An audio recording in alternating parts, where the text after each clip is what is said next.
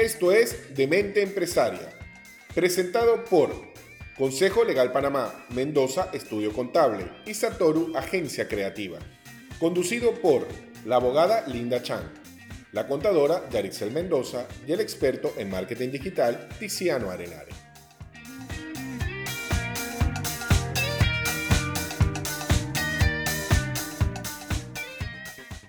Hola, bienvenidos a un episodio más de Demente Empresaria.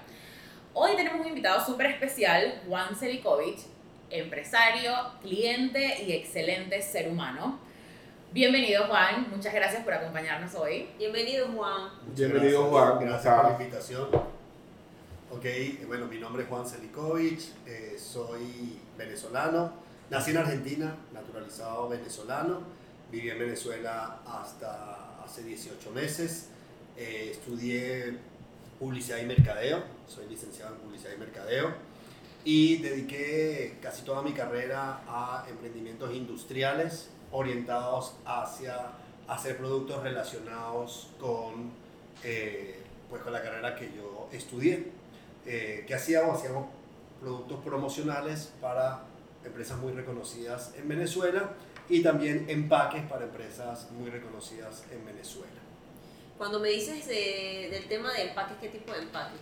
Empaques secundarios, o sea, digamos, empresas que vendían, por ejemplo, eh, jamón, entonces metían dentro de nuestros empaques, porque nosotros queríamos generar apetitosidad, mejor presencia en anaquel, y eso es lo que nosotros más o menos vendíamos, o vendíamos también, eh, optimizábamos el tipo de empaques para que enfríen mejor, por, por ejemplo, para que el producto se dañe menos, para que dure más en nevera o para que dure más dentro del anaquel, generalmente lo diseñábamos, de hecho teníamos una empresa que era mercadeo y diseño industrial. Básicamente de eso se trataba, digamos, mi principal emprendimiento en los últimos años. ¿Y cómo llegó Juan a Panamá? Bueno, la verdad, la verdad, y posiblemente esto se relacione con eh, lo que vamos a hablar, eh, la verdad es que buscando, la verdad es que, voy a contarlo brevemente, salí por la boda de mi hija, tengo que decirlo, estoy casado, tengo tres hijas, una de ellas ya casada y ya soy abuelo, tengo 49 años. Felicidades. Sí, eh, gracias. Y bueno, en algún momento estaba en la boda de mi hija en Israel y sucedieron algunos hechos en mi país de origen, Venezuela, que me hicieron pensar que no quería volver a Venezuela. Entonces, estando en Israel, eh, me, quedé, me quedé un tiempo y empecé a buscar qué hacer en Israel o en cualquier parte del mundo para no regresar a Venezuela. Y bueno, me puse a trabajar en diversas, eh, diversos emprendimientos de todo tipo, inteligencia artificial, cannabis, venta de, de- de propiedades fuera de la línea verde, Cannabis. todo lo que se puedan imaginar, tal cual, estoy diciendo casos reales. Y una persona en un ascensor, no me olvido, en un ascensor, me dijo, tú estás buscando lo que hacer. Y yo le digo, sí, y me preguntó, ¿tú te irías a Panamá? Y le dije, si tengo algún valor que aportar a la gente que me está buscando, entonces yo me iría a Panamá. Y bueno, lo demás es historia. Tuve entrevistas en Jerusalén, digamos, caímos en gracia las personas que me contrataron y, mi persona, y, y con las maletas de la boda me vine directo al Hotel Paitilla. Y ya, aquí estoy. Al día siguiente estaba trabajando. Impresionante la importancia del elevator pitch también, ¿no? De, de esa... Sí, sí, mira que, que me llama mucho la atención y cuento una pequeña anécdota. Eh, cuando estaba iniciando yo tenía mucha inseguridad de hablar también con eh, gente desconocida, ¿no? Eh, gente que no estaba en mi mismo rubro. Y recuerdo que uno de los ejercicios que me propuse fue que cada mañana ese silencio incómodo que había en el ascensor iba a, digamos, eliminarlo o suprimirlo con alguna conversación en la que yo me enterara qué hacía la otra persona, en qué piso estaba y a qué se dedicaban. Y yo decir de una forma súper rápida y sin que fuera cansona a qué yo me dedicaba para que todos supieran que en el 49 había una contadora. Y resulta hice un montón de networking con eso y perdí el miedo a entablar una conversación con alguien que no conocía. Y fue súper interesante y, y me, me, me toca mucho eso que mencionas porque es como la importancia, tú no sabes en qué momento está la persona correcta, que sencillamente te diga un par de palabras que ni siquiera va a ser tu solución, pero que te va a hacer a ti, como que te va a tocar y te va a hacer desarrollar algún, algún punto y ahí va ese tema también de la motivación, que es el tema justo de hoy, ¿no? La motivación, eso que te impulsa a seguir y a buscar otra realidad distinta, ¿no? Algo así como que el que busca encuentra. Así es. Como digamos que somos garimpeiros de oportunidades. Súper Garimpeiro. interesante esa palabra. Bueno, para los que no saben, que es un garimpeiro, es una persona o un minero informal. De hecho, en Venezuela, este, bueno, Juan y yo somos paisanos del mismo país Sí. y sabemos más la historia de estos garimpeiros. Los garimpeiros son brasileros que pasan a la frontera y explotan las minas venezolanas de manera ilegal. Pero este, este garimpeiro llega mucho más allá de Brasil, de, de la frontera, porque ahora los tenemos en Caracas. Caracas es la capital de Venezuela. En la capital de Venezuela hay un río que atraviesa toda Caracas, de hecho la divide en dos, ¿Cómo se llama ese río? el río Guaire. El río Guaire famoso. Sí, pero no vayan a pensar que el río Guaire es un, un río de aguas cristalinas y hermosas, no, de, realmente ese es el vertedero de todas las aguas negras de la ciudad. Wow.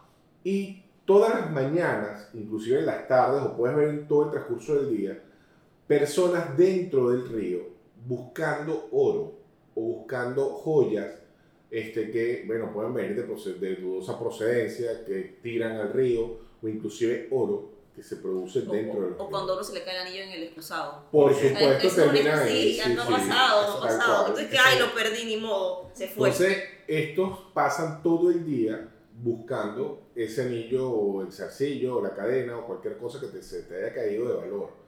Entonces, esto, lo- si lo comparamos con esto de la oportunidad y de la motivación, nosotros también somos parte de unos garimpeiros buscando esa motivación y que, fíjense que tanto es el esfuerzo que pasan haciéndolo, que al final del día siempre consiguen algo, ¿no? Entonces, es, es eso lo que los motiva es qué quiero hacer y qué quiero conseguir. Y esto unido al tema de hoy, que es la motivación, es, yo pienso que la motivación es el principal sentimiento para hacer algo. ¿no? Y cuando más motivados nos sentimos es cuando tenemos esa explosión de ideas y que tratamos de canalizar. Ese impulso, eso que te mueve, ¿no? Sí, realmente lo que te mueve es la motivación, pero yendo, yendo a conocer realmente qué te motiva, por qué te motivas, y es, digamos que este, este episodio va a ser bastante emotivo, ¿no? valga la redundancia, porque tenemos que conocer eso, o sea, qué nos motiva y qué nos puede desmotivar, y mi estado de ánimo con respecto a la motivación, qué tan importante es, porque todos hablamos de emprendimiento y todos hablamos, bueno, sí, tenemos que motivarnos y tenemos que no sé qué, y algo que yo me he dado cuenta que antes de, de, de hacer esto, eh, de hacer el episodio, eh, me, me puse a investigar y hay, un, hay algo común en todas esas personas que buscan, escuchan este tipo de podcast, escuchan inclusive a los coaches y es que te dicen, bueno, sí, ellos hablan muy bonito, muy, hablan muy teórico, pero cuando yo trato de aplicarlo en mi vida no puedo. ¿Y por qué no puedo? Porque sencillamente no me siento motivado. Hay otro tema también que, eh, de hecho, me recuerda, ahora que, que lo mencionas, del episodio anterior que hablábamos mucho del cómo motivar al equipo, ¿no? Ujú. Y de que todo el tipo de personas no se motivaban de la misma manera, a todos no nos mueve lo mismo, entonces puede ser que, que es súper importante darnos cuenta es que no es que hay un librito mágico para estar motivado. Cada uno va a tener obviamente su introspección y su trabajo interno para definir qué es lo que te mueve a ti, Es qué es, que lo es- que te hace a ti Es mover algo, ese es algo que yo, yo siempre he considerado que es saber qué es lo que te gusta en la vida. Mira, yo puedo saber lo que me gusta en la vida y no sentirme motivado porque tengo algo por ahí que se llaman emociones, emociones encontradas, ¿no? O esas emociones este, que me va a producir algún estado de ánimo o por cualquier situación que esté viviendo en un momento determinado. Entonces, digamos que la motivación va a variar Varía con por los el días. estado de ánimo en que tú estés Varía o con por los las días. situaciones que estés Claro, a mí me viviendo. motiva Sí. que pueda pagar las cuentas, también me motiva el sentido de satisfacción de poder ayudar a mis clientes Claro. y de que te- realmente estoy generando un valor agregado. Me motiva también eh, que me gusta lo que hago. A mí Pero- me gusta, eso es lo que digo. O sea, por ¿Cuál pesa ejemplo, más en qué Sí, momento? sí, sí es como Tiziano dice, como, como tú dices, Yari, que eh, tenemos el tema de que hay días buenos y días malos, porque todos tenemos días buenos y días malos. Está el tema de también lo, lo de que dice Yari que pagas las cuentas. A mí me motiva, eh, a mí me gusta ser abogada, eso es mi motivación del día. Yo me levanto en la mañana y digo, Dios, gracias por mi profesión, me encanta, me encanta ser abogada, Dios mío, qué rico. A mí me motiva eso y me levanto y, y voy a la calle. Que pasan durante el día de todo, pasan de todo durante el día, sí, sí pasa de todo y quizás en la tarde llego flat. No Claro. tengo la misma motivación que la mañana. Claro. Pero a mí me, me motiva saber que, que Dios me dio la oportunidad de trabajar en algo que me gusta mucho. Mira, hoy hay un término que todo el mundo utiliza. A mí me da mucha risa porque la gente pone como términos en tendencia. Hoy la tendencia es hablar de inteligencia emocional. Y cuando hablamos de inteligencia emocional, todo el mundo piensa, bueno, es que yo soy bruto emocionalmente, soy inteligente emocionalmente. No es que seas bruto o no, o que eres muy inteligente, o es que tienes un cerebro. Sí, el cerebro tiene un compartimiento, tiene un espacio que mide tus emociones. Y que eso se complementa donde yo de verdad estoy muy mal ahí. Yo tengo un defecto en el frontal, que es el que mide las inhibiciones. Yo tengo un problemita ahí. Primero le da, otro no. Lo tuyo filtro, filtro no, No, tiene. no, Esa no parte, tengo, esa yo- parte se te, Sí, sí, a mí se te bloqueó. Esa parte no nació. No, nació en un momento, pero de, algo, algo pasó que dice, no, no, no lo logro volver a conectar. Pero lo que es importante es saber que la inteligencia emocional no parte de la capacidad que tengas de hacer algo, es la capacidad que tienes de manejar tus emociones. Manejar tus emociones. Claro. Eso es la inteligencia emocional. Entonces, la gente confunde ese término porque dice, bueno, es que la inteligencia emocional tú la vas desarrollando. Sí, la inteligencia emocional se va desarrollando a través de una cantidad de ejercicios que tienes que hacer. Eso es como todo. O sea, si tú no haces ejercicios de matemática, olvídese de eso. Si no eres, la inteligencia emocional es muy importante. No, Bueno, yo quería apoyar a, a Tiziano. ¿En qué sentido? Que cuando uno dice emprender o motivarse, lo primero que viene a la mente es ¿qué voy a hacer yo para vivir económicamente?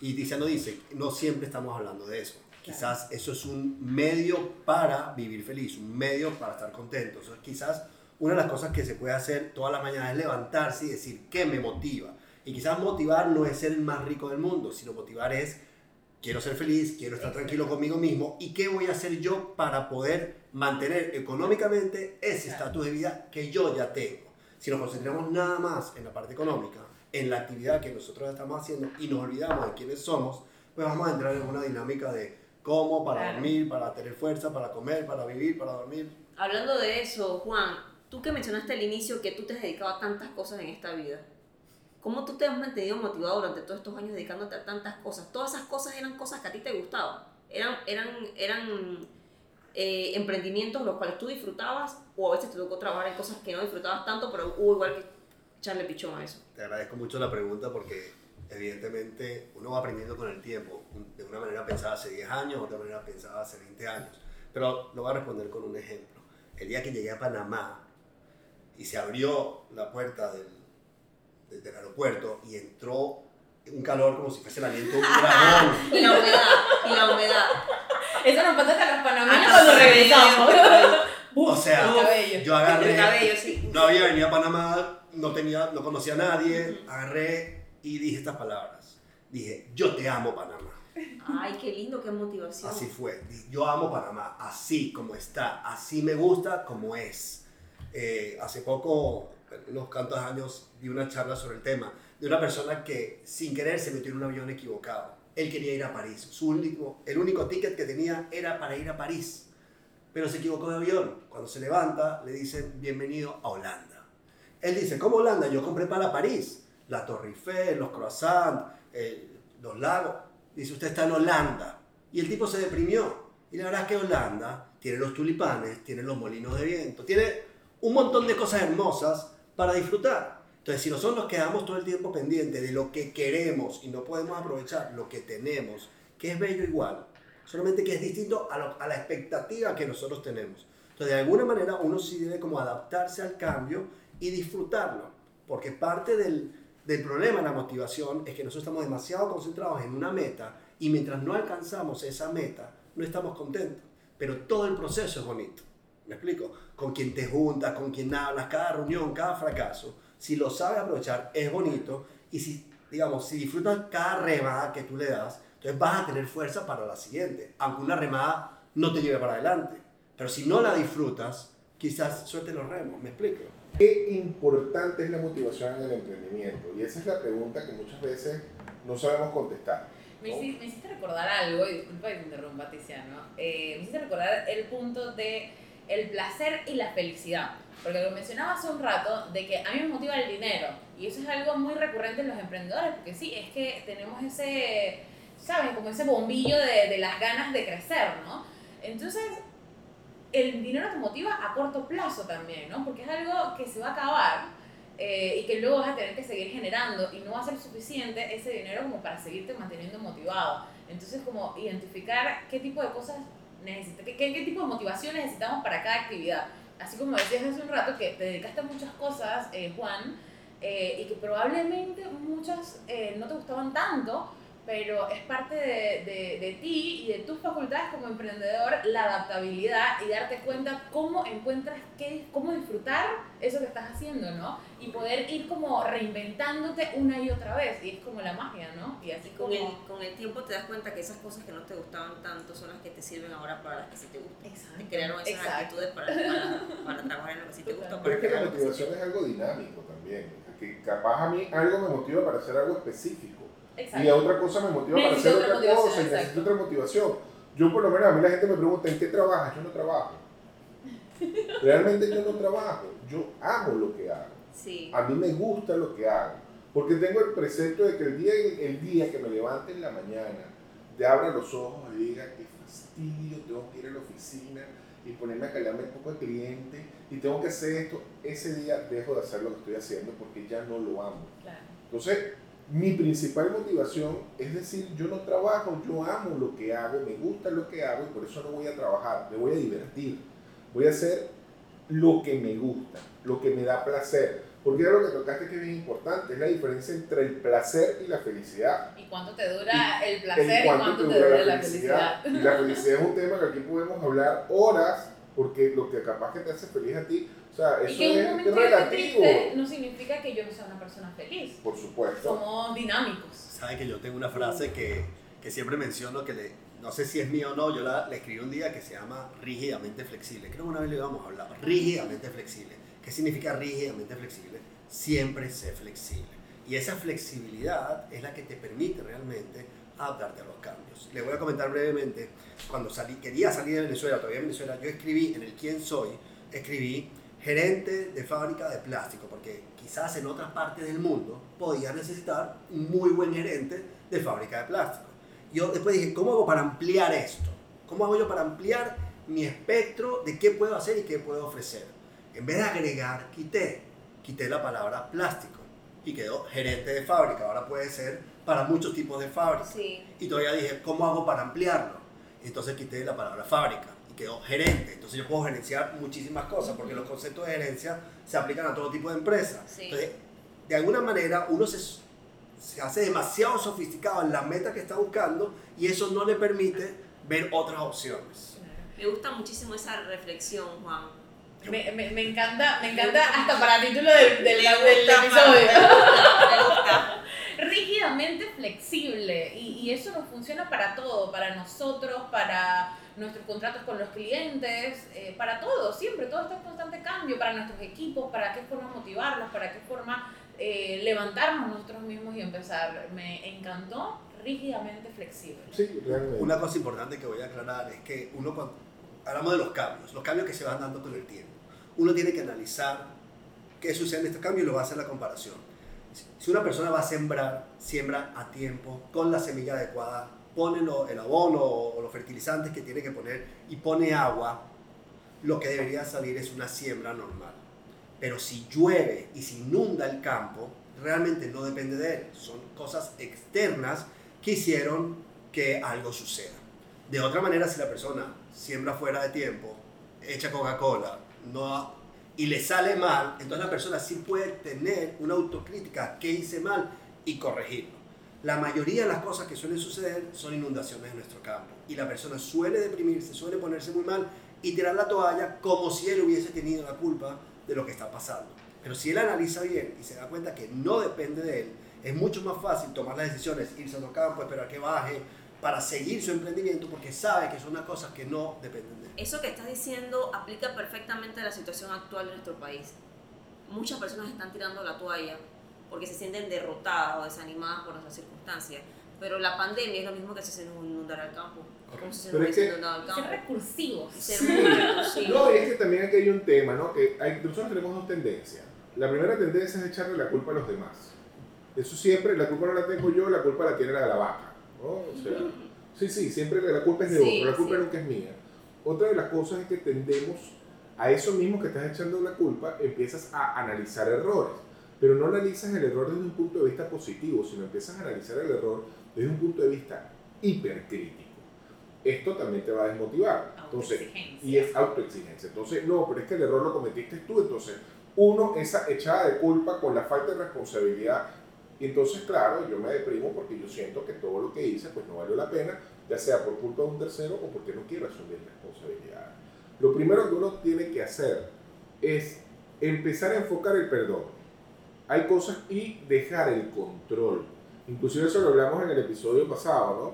Que ese tema del control, esa necesidad de tener control, sí, todos podemos controlar ciertas cosas hasta cierto punto, pero no lo podemos controlar todo en todo momento. Entonces, tienes que dejarle, y eso se une a la frase de ser rígidamente flexible. ¿Por qué? Porque tienes que ser flexible y al mismo tiempo tienes que administrar esa rigidez. Y esto también se une a ser inteligentes emocionalmente. Es ser asertivo. Exactamente, y eso es parte de la inteligencia emocional. Y como tenemos que ser inteligentes también, pues tenemos que cerrar este primer bloque, porque si no se nos pasa el tiempo. Aquí me con ustedes por por siempre. siempre. Entonces, bueno, ya regresamos. Este, y-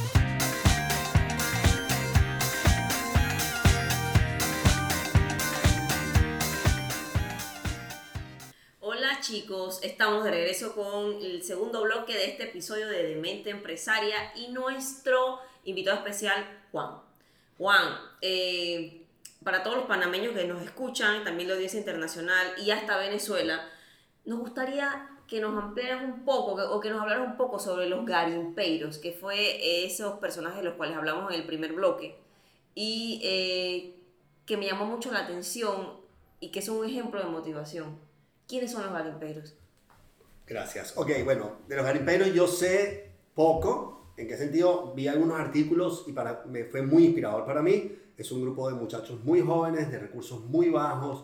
Yo creo que con muy baja educación, que su, a mi juicio, su única opción es irse a las aguas negras y pasar todo el día en aguas negras con ese riesgo, un riesgo de salud absoluto, bajo las condiciones más terribles a la intemperie, buscando lo que la gente quiere o lo de mayor valor. Están buscando oro, no es que están buscando cualquier cosa. O sea, están yendo en las peores condiciones a buscar lo más ambicioso. Y yo la verdad, en comparación, yo dije, si estos muchachos sin educación, que vienen de una clase baja, social muy baja, que posiblemente se hayan enfrentado a, a traumas muy duros y están dispuestos a meterse en esas condiciones de trabajo para buscar algo tan ambicionado y lo consiguen. Y para poder conseguirlo tienen que sacar porquería, tirarla, sacar, tirarla, sacar, tirarla, porque saben que lo van a conseguir y al final consiguen oro. Yo dije, yo que sí tengo educación, o sea, mis padres me pagaron una educación, tengo network, conozco a un montón de personas que hacen un montón de cosas, tengo conocimiento, experiencia y como yo digo, y me encanta una oficina, y me encanta un teléfono, y me encanta, o sea, un montón de, de recursos que yo tengo que ellos los quisieran tener, ¿cómo yo no voy a conseguir oro?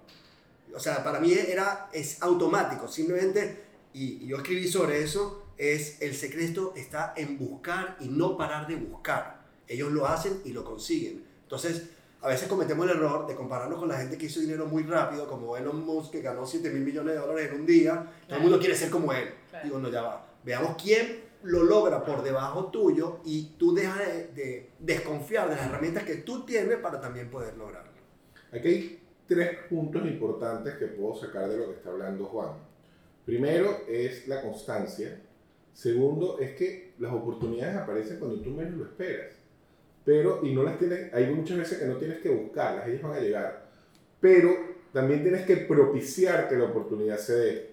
Eso es importantísimo, porque muchas veces inclusive te pasa la oportunidad por enfrente y tú lo que hiciste fue dejarla pasar, ¿no? La botaste. Y o dejas de buscar, sencillamente dejaste de buscar. Y eso es importante, tú no puedes dejar de buscar, tú no puedes dejar de, de seguir insistiendo en que las cosas pasen, porque nadie va a hacer que las cosas pasen, tú tienes que hacer que las cosas pasen y que pasen bien. Entonces, con el ejemplo que está dando Juan, sobre todo de esos garimpeiros, es la constancia, es que me paro No importa las circunstancias, yo voy a robarle esa oportunidad a la vida y la voy a buscar. O sea, yo tengo que conseguir esa oportunidad y voy a luchar por conseguirla. Como por ejemplo, uno que ha tenido la oportunidad, que te han dado las herramientas y muchas veces sencillamente agarras esas herramientas y las engavetas. No es que yo no puedo. ¿Quién juzga si tú puedes o no puedes? Solamente tú. Entonces tu peor obstáculo eres tú mismo. No es que nadie te, te obstaculiza, ¿no? Y eso se lo digo también, yo como emprendedor, inclusive como psicólogo, muchas veces te encuentras en consulta que la gente te dice que yo no puedo. Es que por culpa de mi papá, o por culpa de fulano, o por culpa de perencero, no hay culpables.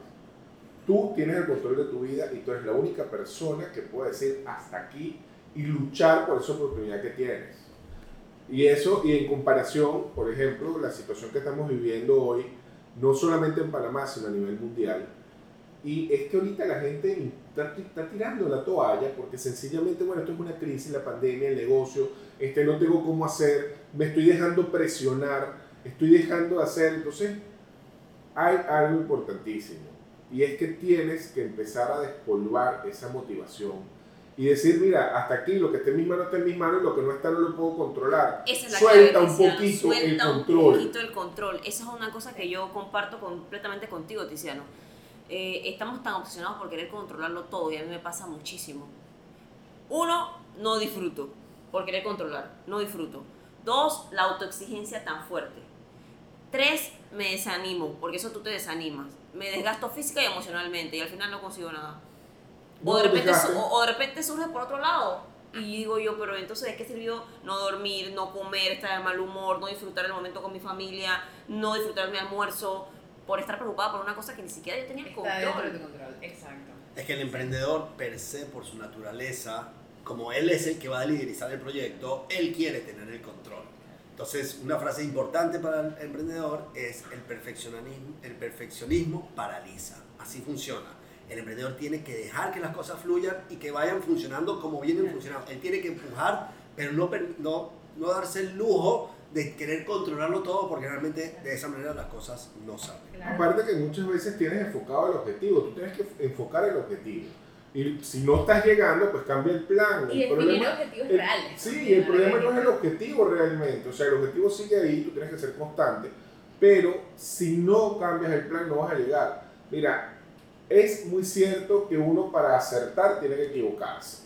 Es así de sencillo. Y el que no, no, no comete equivocaciones, él no va a aprender, porque no estás aprendiendo de los errores y nada, nada se hace de manera perfecta. Rígidamente flexible. Sí, tú no tienes que ser rígidamente flexible, es así de sencillo.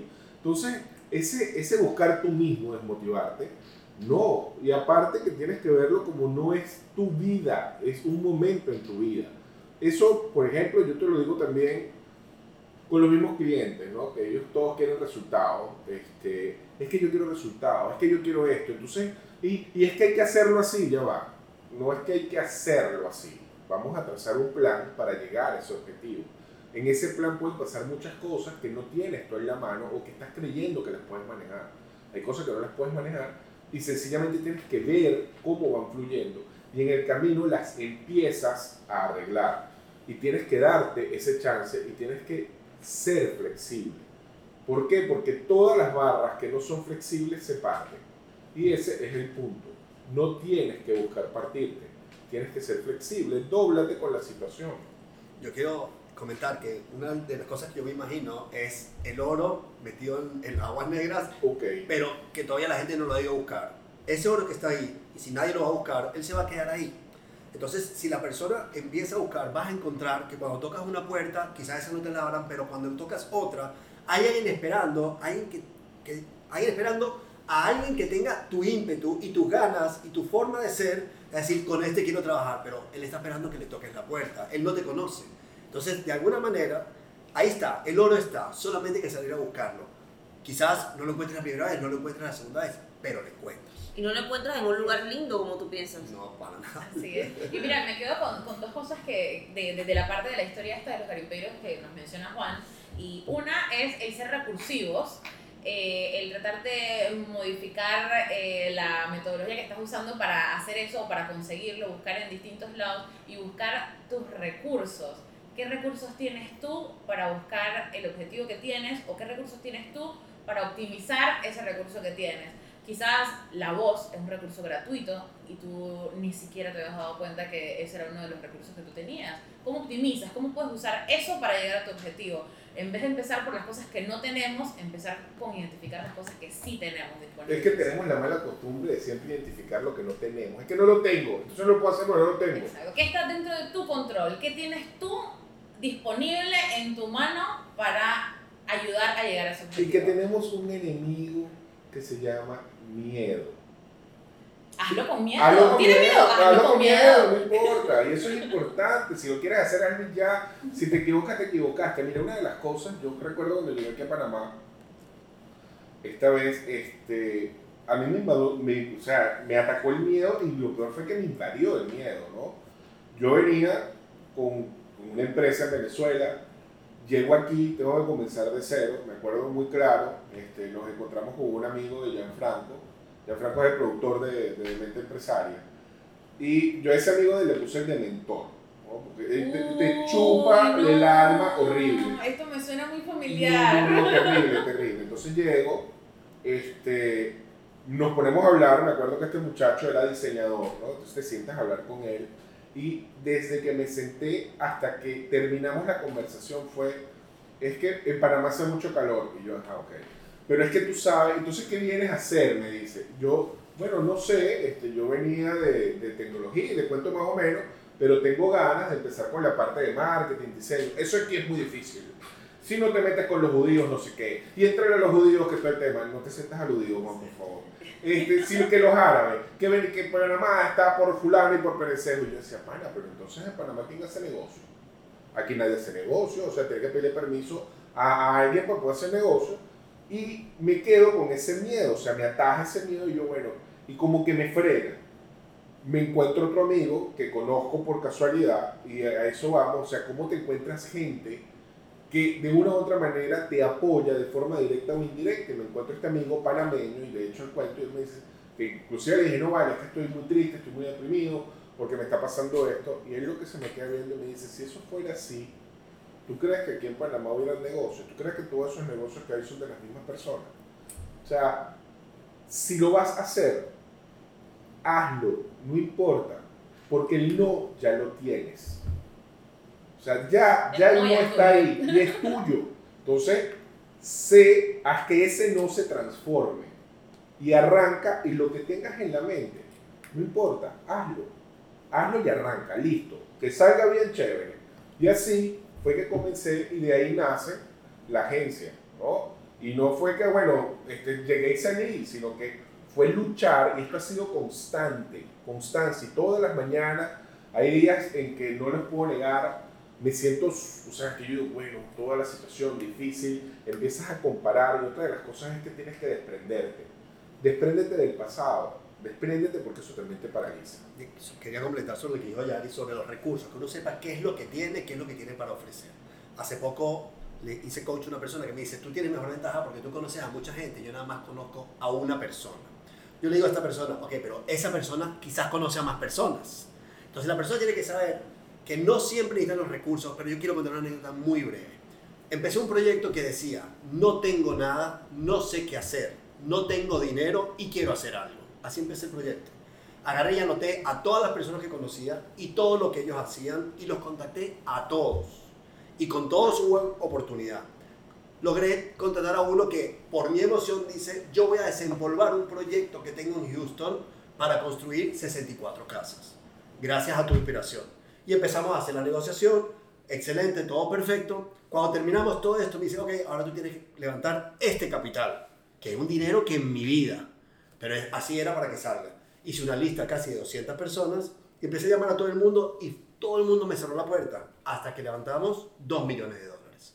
Y hoy en día estamos construyendo 64 casas en Houston. Yo estoy con un pasillo, lo que hice fue conseguir a alguien que sabe hacer algo, que si desempolvó un proyecto porque él no tenía Vine yo con la emoción, lo desempolvó, me hizo buscar el capital, no sabía dónde conseguir el capital, levanté el capital, puse a esta gente, que conozca a esta gente, nos puse en contacto y me quedo con un finder fee y una parte del negocio. sin recursos. Lo que hay que hacer simplemente es Moverse. moverse, moverse. Y lo que quería decir sobre algo que dijo Cristiano de Panamá, uno tiene que pensar así según mi, mi, mi criterio. Uno dice así, ¿será que yo soy el peor de Panamá? Que en verdad no puedo ganar ni un centavo, como el último que no sabe ganar nada, dice, peor no soy. ¿Será que soy el mejor, como los dueños de bancos, centros comerciales y tiendas? No, bueno, el mejor no soy. Pero quizás estoy en el promedio. Y el promedio veo que se mantiene. Entonces yo puedo por lo menos hacer algo como el promedio de las personas. Juan, me encanta. Me encanta, tú eres de mis invitados favoritos. ¿Qué quieres que te diga? Me encanta todo lo que has dicho. Este, tu, tu ejemplo y tu anécdota increíbles. Eso de que, bueno, tienes una lista de contactos de 200 personas, los voy a llamar a todos. Pues, ¿qué es lo, qué es lo peor que puede pasar? Que te no lo que no. Si ya tengo el no, entonces voy por el sí, busca el sí. Así. Busca- No Casi- sabes la cantidad de gente que me dijo, mira, tú no eres constructor, tú no sabes de esto y nunca has trabajado en eso. Pero cuando salga bien el primer negocio, me vuelves a llamar. Yo tengo una lista para cuando el negocio salga, que va a salir yo. Después le puesto las fotos del proyecto. Que le digo, mira, salió bien, se le devolvió, digamos, un equity de tanto a las personas, vamos por el segundo proyecto. Entonces yo ya, yo ya tengo Claro. capitalistas para el siguiente proyecto. Y les tengo que contar, ese proyecto salió y se hundió Houston Ujú, vino, Sí. se, se hundió completo, entonces cambiaron las leyes, entonces tuvimos que agarrar el terreno y tuvimos que, debajo del terreno tuvimos que hacer como un río para que reciba todas las aguas, eso aumentó los costos, se atrasó mucho el proyecto, todas las cosas que pueden llegar a pasar, pero hoy estamos construyendo como uno de los más, sin nada, empezando sin nada, lo que es motivarse, saber que se puede, lo que decíamos hace poco, yo quiero, yo puedo y yo voy a hacerlo, Y yo me lo repito soy. todos los y días. yo soy. Sí. Y yo soy, como dijiste tú, Sí. no soy el peor. No soy el top top. El Pero, más- pero soy. lindo, soy sí. la que soy y esto es lo que hay. Entonces vamos a explotar lo que tengo. No, aparte que somos los adecuados. Yo pienso que cada quien es el adecuado para el trabajo que quiere hacer. Y cada quien es el adecuado para tener lo que tiene que Y hacer. si no te conviertes en el adecuado, pues Claro. ese trabajo. Exacto, si no te conviertes, ¿qué es lo que se necesita? Entonces lo encuentro, lo busco y me transformo en eso que tú necesitas. Es como cuando estás enamorado y ella te dice, no quiero, no quiero estar No, contigo. no, y y el tipo te dice, ¿qué tú quieres que sea para estar contigo? Yo lo soy. Mi vida, yo lo soy. Bueno, sí mismo se aplica para el, para el trabajo y para otras cosas, ¿no? Mira, yo con la parte de los recursos que mencionaba Juan y de lo que mencionaba Tiziano, de esto de los dementores, me quedo con dos cosas. Cuando vemos a alguien, pueden pasar dos cosas, que nos genere algo positivo o que nos genere algo, no digamos negativo, pero algo neutral, que sentamos que es un dementor. Entonces, en mi experiencia personal, yo digo, si me molestó algo y lo estoy señalando mentalmente, con el otro dedo me señalo a mí, que, ¿para quién yo estoy siendo un dementor? Y aprendo. Y si es alguien inspiracional, entonces aprendo de lo que está haciendo y me inspiro y lo uso para mejorar mis recursos. Entonces todo como que se basa igual en los recursos. ¿Cómo yo puedo aumentar esos recursos? Bueno, lo aumentas incluso teniendo un dementor, dándote cuenta que no te gusta de esa persona. ¿Y, por, Inclusive- cómo no lo replicas? Pero es que es fácil, o sea, tú tienes que verle. Bueno, yo no es que sea lo más optimista, yo no creo en ese optimismo falso, no creo. ¿Tú no crees Es en que- ese optimismo tóxico? No, no, ese optimismo tóxico no, no, feliz, no. sí, yo estoy. Motivada. "Pana, pero ya va, a mí me da mucha risa porque uno cuando está en esta parte de las redes sociales, tú escuchas a todo el mundo con un optimismo que tú dices, pana, ¿cómo hace este amigo? Eh, y entonces ves ese optimismo tóxico falso, ¿no? Yo tengo un ejemplo del vaso y es que tú agarras el vaso y todo el mundo tú le preguntas, mira, ¿cómo ves el vaso? ¿Medio lleno o medio vacío? Entonces, automático. Como tengo que, tengo que hacerte, soy optimista, me dice, está medio lleno. Ah, ok. ¿Y tú cómo le no, medio lleno, medio lleno? Ok, agárrame este vaso aquí un momentico. Ok. Quédate una hora y media con el vaso en la mano. Y dentro de una hora y media yo te voy a preguntar cómo lo ves. ¿Tú sabes cómo lo vas a ver? Pesado. No lo vas a ver ni medio vacío ni medio, sino pesado. Compadre, suelta el vaso, ¿ok? Y ponte a hacer lo que tienes que hacer. No te pongas a ver si está medio lleno o medio vacío, porque a la hora te va a pesar. Sí. ¿Entiendes? Siempre el vaso va a pesar. Entonces suelta el vaso, agarras y te pones a trabajar. Por eso tienes que dejar de preocuparte y empezar a ocuparte. Eso lo hemos hablado muchísimo en muchos episodios anteriores. Y la mejor motivación, déjate de estar buscando una motivación en un coach. No, es que él dice y él no sé qué. No, tu mejor coach eres tú. Es que te sientes, analices un poquito, veas cuál es tu potencial. Deja de pensar en el potencial del otro. Tú tienes el potencial, tú tienes la manera de hacer las cosas. Tú, la mejor herramienta en todo eres tú. Cuando quieres empezar un emprendimiento, la mejor herramienta y la persona perfecta para ese emprendimiento eres tú, no es más nadie. Y a partir de ahí, tienes que buscar alianzas, tienes que buscar gente que te complemente. Aprende de sus errores, no los critiques, aprende.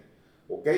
Supera tus propios errores y aprende las cosas que puedas tener a tu alrededor, de las cosas buenas y de las cosas malas. Eso es ser positivo. Ser positivo es que dentro de toda esta crisis que veas, deja de verlo como una crisis, es que todo el mundo está pelando. No, no, no, no. Esto es una oportunidad para que yo pueda entrar en un mercado que mucha gente ha abandonado y me voy a aprovechar de ese pesimismo que ellos tienen.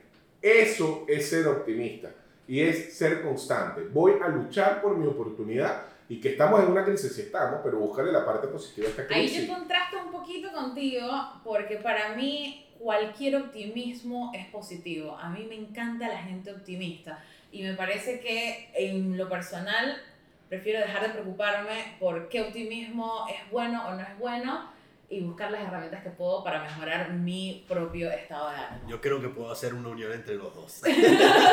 ok, el concepto personal es así. Fe y optimismo. Yo me siento optimista y con mucha fe. Fe y optimismo. Si no hay realismo, puede ser escapismo.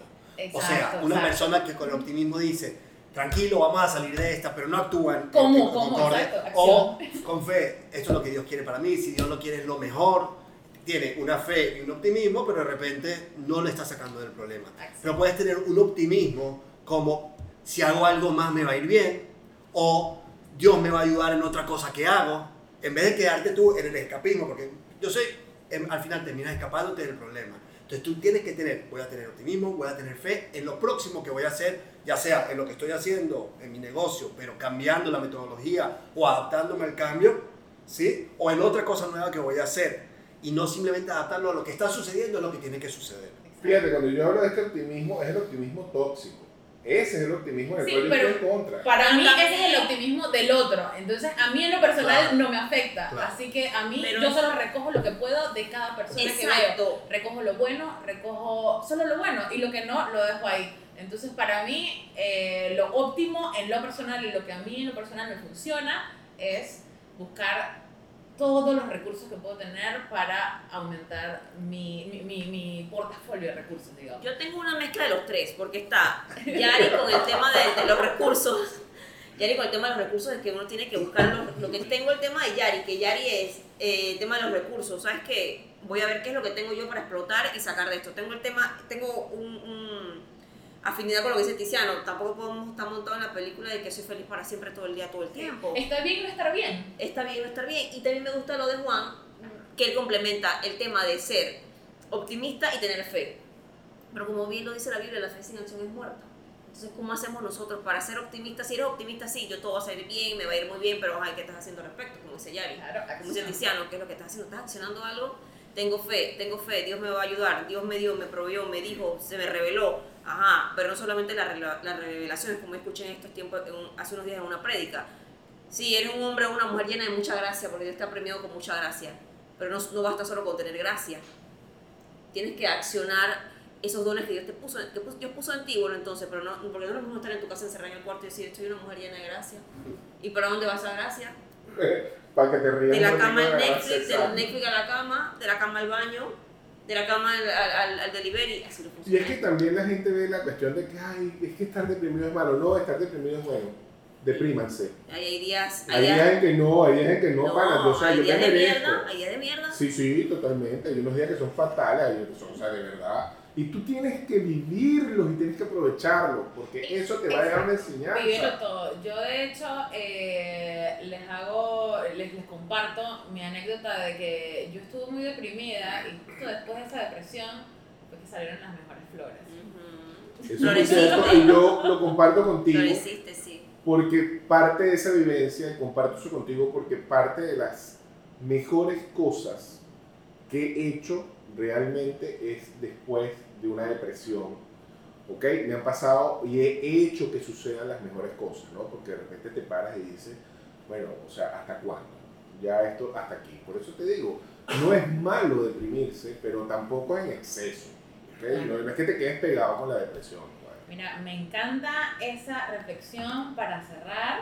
Juan quería decir algo Resiliencia. antes. Tengo Resiliencia. demasiado que decir, Sí, pero sí, bueno, primero que cuéntanos. nada, habíamos hablado de una frase que es one day or day one, que es algún día o es- hoy es mi primer día. Cualquier cosa que empezamos a hacer hoy, dentro de un año, vamos a estar agradecidos de haber empezado. La gente sigue diciendo, voy a empezar este proyecto, voy a escribir este libro, voy a empezar a hacer ejercicio, voy a... Si no empiezas, no hay manera que dentro de un año digas, ya llevo un año y ya le llevas ventaja a cualquier persona que quiera empezar ahora. Y quería darle un secreto un poco ameno para que poca gente sabe. La gente cuando brinda con una copa de vino, brinda, dice salud y levanta la copa. La pregunta es, ¿por qué? ¿Por qué, por qué levantas la copa al decir salud? La persona cuando está sana de mente y cuerpo es que está feliz. Si no está bien de mente, con una depresión, no está tranquilo. Si, no sé, si le duele algo, no está tranquilo. Así que la persona realmente tiene que tener una... Para estar saludable, tiene que tener todo eso. ¿Y cómo se logra estar saludable? Miren bien. Salud, viendo el medio vaso lleno, desde abajo. Por eso es que la gente levanta la copa, ve el medio vaso y dice salud. Estar saludable es siempre ver el vaso, El vaso lleno. lleno. Tal cual. Bueno, ahora sí, Yari. Este, gracias, Juan, por habernos acompañado Gracias el Juan día por de haber hoy. venido, encantada de conocerte, Hay que de hacerle una segunda invitación. Sí, por supuesto. Aquí siempre los invitados se van con una segunda, con una segunda re- vuelta, que es importante, porque eso quiere decir pues que estuvo muy amena la conversación. Muchísimas gracias por venir, Gracias muchísimas gracias por aceptarnos gracias, la invitación. Este, Yari, Bueno, un saludo para TNO Radio, que nos escuchan también desde Venezuela. Muchas gracias por acompañarnos, a ustedes de Panamá, de donde sea que estén. Muchísimas gracias y los esperamos la próxima semana. Gracias Juan, Gracias, gracias, chicos. Demente Empresaria fue presentado por Consejo Legal Panamá, Mendoza, Estudio Contable y Satoru, Agencia Creativa. En la producción, Gianfranco de Blasi y asistencia de producción, Salomón López.